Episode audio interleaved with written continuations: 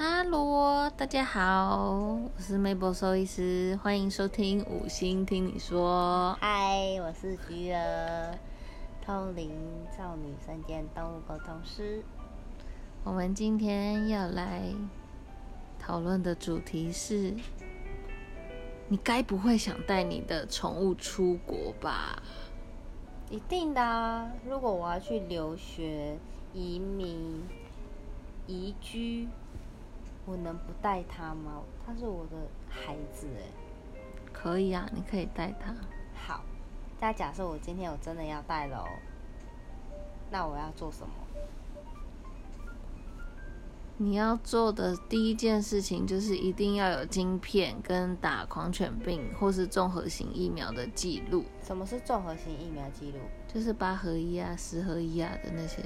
哦，就是这辈子都要必须打的东西，你都要打。对，啊，如果你最近没有打，就是要补强，就是要补打。那如果现在四月，现在四月，现在四月嘛，对不对？然后我预计十月要去念书，那些可能疫苗没什么打，这样打来得及吗？哦，十月来得及，不一定，真的吗？疫苗也来不及？疫苗打来得及，可是你要看那个国家的，要求检验对啊，对啊，半年了，很长呢，还来不及。嗯，有些是抽血日后半年才可以出国，像日本，抽血日后半年才可以出国。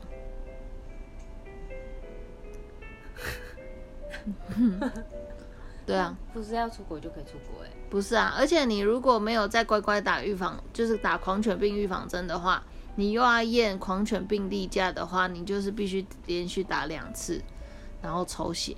那你连续两次就是隔两个月啊。那你这个月打，下个月又再打，然后你那个简体又要送国外，你根本没有时间呢、然后你半年怎么可能？还要出国吗？对啊，所以就是要看你要去哪一个国家的的规范不一样。那最简单、最容易去的其实就是美国，美国非常容易，不会为了哪间容易去哪个国家吧？不会对。而且你如果到美国，你又要再去其他国家，花钱应该更多，因为美国兽医很贵啊，更贵，比台湾更贵好几倍。台湾是最便宜的吗？应该是吧？你可想而知，你去那边做检查也不会便宜到哪里去啊。O M G 哎！没有错，但是狂犬病，然后晶片这两件事是一定要的。然后至于其他的有没有需要什么检验，就是看各个国家的要求。然后再来就是有一些国家会要求要驱虫，从出国前五日、前十日要驱虫，做体内外的驱虫。对，然后在出国前七天，你就要跟台北，不不是台北，台湾的检疫所，比如说松山机场、桃园机场的检疫官预约做健康检查，他会帮你盖印章、盖官印，你所有的检查都要盖官印，才可以出国。别闹了，可不可以？可不可以有有相关的那个单位可以协助啊？有啊，有很多代办公司，就是专门在办宠物出国的代办公司，所以可以请他们协助，只是费用不太便宜，就是万把来万把去的。所以其实你如果要带狗狗出国的话，没有钱是不要去比较好，可能留在台湾给其他但说不定有钱出国 long stay 留学移居的人，都是有些口袋的啦。对啊，那就没差。我们我们曾经办过五只猫去澳洲，一次吗？嗯那这是五倍的钻石吗？嗯，没有错。可是猫猫比狗狗有一些国家猫比狗狗简单，就不用做那么多检查。猫可能好好一点点，费用没那么高，可是也是很贵。对啊，所以就是看人，你有办法这个口袋 在做这件事情？那刚刚讲美国最简单、最麻烦的可能是澳洲啊、新加坡啊，因为他们规则最多，要验的项目最多，非常的麻烦及复杂，而且他们很严格，去那边还要找检疫所，还要隔离，动物要隔离。那有动物医院有帮忙的吗？你说他们那边吗？就是台湾除了大办所啊，动物医院会帮忙。动物医院一定会帮忙啊，因为代办的人不能抽血啊，哦哦哦，所以他们一定有他们自己配合的动物医院可以帮忙你去抽血，然后开一些健康证明，帮你写一些证明。可是其实大部分你如果文件要跑流程，或是说你要跟那边的政府申请一些文件，或者说申请检疫所等等的，这就要请代办了。这个动物医院没有办法帮你做。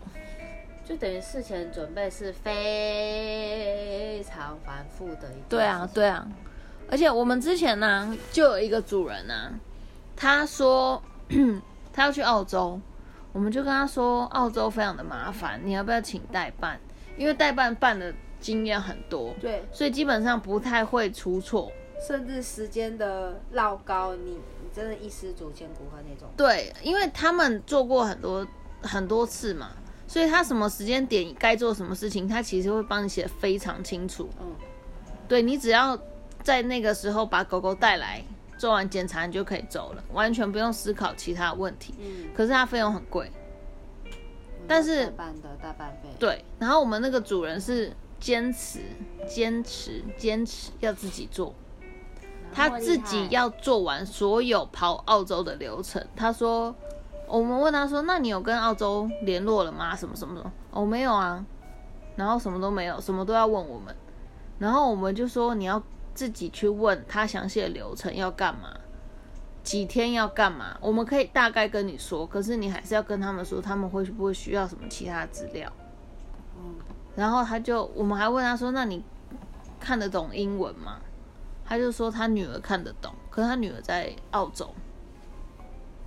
反正呢，那个主人办到最后呢，有很多的资料，遗漏，对，遗漏是一个，然后好像连台湾的官印他都没盖，资料他台台湾官印也没盖，所以他去澳洲以后，他狗有带过去哦，但是全部重做，在澳洲全部再重做，等于说你再花一笔钱，全部再检查一次。对啊，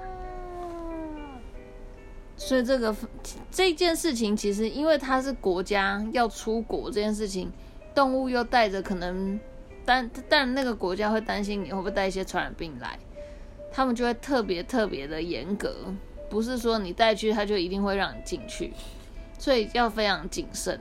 甚至大陆，我们是听说啊，我们最近有客人要带狗去大陆，嗯，然后他就有很严格的规定说，你去大陆，他需要验狂犬病的例假，然后只要有一点点差错，他们好像就会把那个狗遣返还是干嘛之类的，反正就不让进去，应该不至于到杀了，但是好像就不让它进去，就会很麻烦，所以就是每一个步骤。每一个他们需就是要求的规则跟送检的医院、送检的检疫所等等的，其实都不太能出差错。包含你文件写文件上面的一个呃性嗯性别好像有点扯，一个晶片号码还是什么写错，嗯，那个就非常的麻烦了。懂，就跟我们出国办签证一样，只是他们更麻烦而已。对啊，哦，他们需要拍大头照吗？他们不用戴大口罩，但是他们会有自己的预防针的手册，就是打预防针的内容啊、体温、体重啊等等的记录，就是等于个人资料的问的的的的东西啦。对啊，听完以后应该就不想要带狗出呃带动物出门了吧？嗯，一定是丢给爸爸妈妈或是家人。对啊，因为费用太贵了，然后很繁琐。当然，我们有遇过的，他真的是带他狗出去玩，之后又带回来。哇，他去哪，他带他到哪，他很厉害耶。他很厉害，非常厉害。可是他，因为他去的国家不是很繁琐的，好像是加拿大，嗯，然后不知道又去哪里又回来，所以蛮容易的，不会很难。像你如果要去澳洲，或者说要去大陆再回来，其实蛮麻烦的，因为台湾好像不太，就是有一些规定，嗯，就没有那么容易回来，尤其从大陆，所以这个就要思考，多想一下。对啊，然后再来就是上，这是办手续部分哦，你还有要上飞机这件事情。上飞机那个航空公司他们也会要求很多，所以其实你也要看你哪你是买哪一个航空的机票，那个宠物是可以跟你一起坐，还是他要坐副货舱？然后它有相规定的笼子，等于说你要帮宠物买一个机位运，输笼，狗狗动物对专用的运输笼，对，然后超贵。然后它里面还规定要放水啊，放什么。然后有一些啊，航空公司它会规定某一些的品种它是没有办法上飞机的，所以什么？没错，所以就算你想带，也不见得每一只动物的品种它们都可以带上飞机，因为他们也会怕它，就是你如果放在，假设你不能放旁边，你放在货舱，它如果有什么问题的话，航空公司也是要负责啊，他就要想要，他也怕会出事，所以他就会特别谨慎。哦，像是可能比较短鼻、短脸的那种嗯品种，，短吻犬、斗牛啊、发呃英斗发斗啊、加菲猫，然后什么八哥啊那类的，可能就会比较困难一点点。那鼻子很长的就没关系吗？大部分没关系。对，然后再来还有一个，你是年纪的限制啦。如果你的动物它小于可能三四个月以下，也没有办法出国，因为他连预防针都没有打完。嗯，对。对啊，所以也不能出国。嗯，大概以上就是这些条件吧。听起来好像都不想出国了呢。除我们之我们遇过都是要移民，比如说他本来在日本工作，可能现在移民回去，嗯，不是移民回去，就是搬回去工作的，他就会把他的动物带回去。像就是要回去长期居住在那个地方的，他才会把动物带回去，不然在除此之外，不太会有人真的带动物环游世界啊。对啊，因为其实你坐飞机。你自己做可能还好，但是其实对动物来说，尤其是那种紧张的动物，它其实很紧迫，反而可能会让它有一些其他疾病。对，而且那个飞机的声音啊、震动啊、音频啊，我觉得他们不是能够堪负荷的。对啊，所以这个部分你们可能也要考虑进去，就是包含自己家里宝贝的个性啊，适不适合，是不是太紧张啊，都还是要看看。也，嗯，真的很两难，因为他一方面可能觉得动物会认为他是不是不爱他，也不带他去，可是带他去，他又要去承担动物上身体状况、健康上的风险跟疑虑。对啊。而且在出国之前，你可能就要开始让他熟悉那个笼子的环境啊什么的，不然你假设你去一个很远国家坐十几个小时的飞机的动物怎么受得了？它真的会吓疯吗？甚至有一些会撞笼子，智商吗？就是紧迫啊，然后声音太大声啊。如果你在旁边安抚它，可能还好；那你如果不在，它不就一直撞笼子，这样乱撞乱撞吗？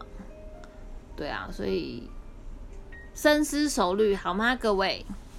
嗯，养宠物前真的深思熟虑，没错，不然真的是你担心他受苦。真的 对啊，因为他们就是一个牵绊，听起来我们好像不支持养动物一样。一个牵挂。不会啊，不会，不会不支持啦，只是养动物就要想很多事情。对，真的负起很多的责任，毕竟它跟我们人不一样，好吗？大家加油！那我们先聊到这个地方有了，我们下次聊，拜拜。拜拜，有什么问题都可以留言询问哦，拜拜。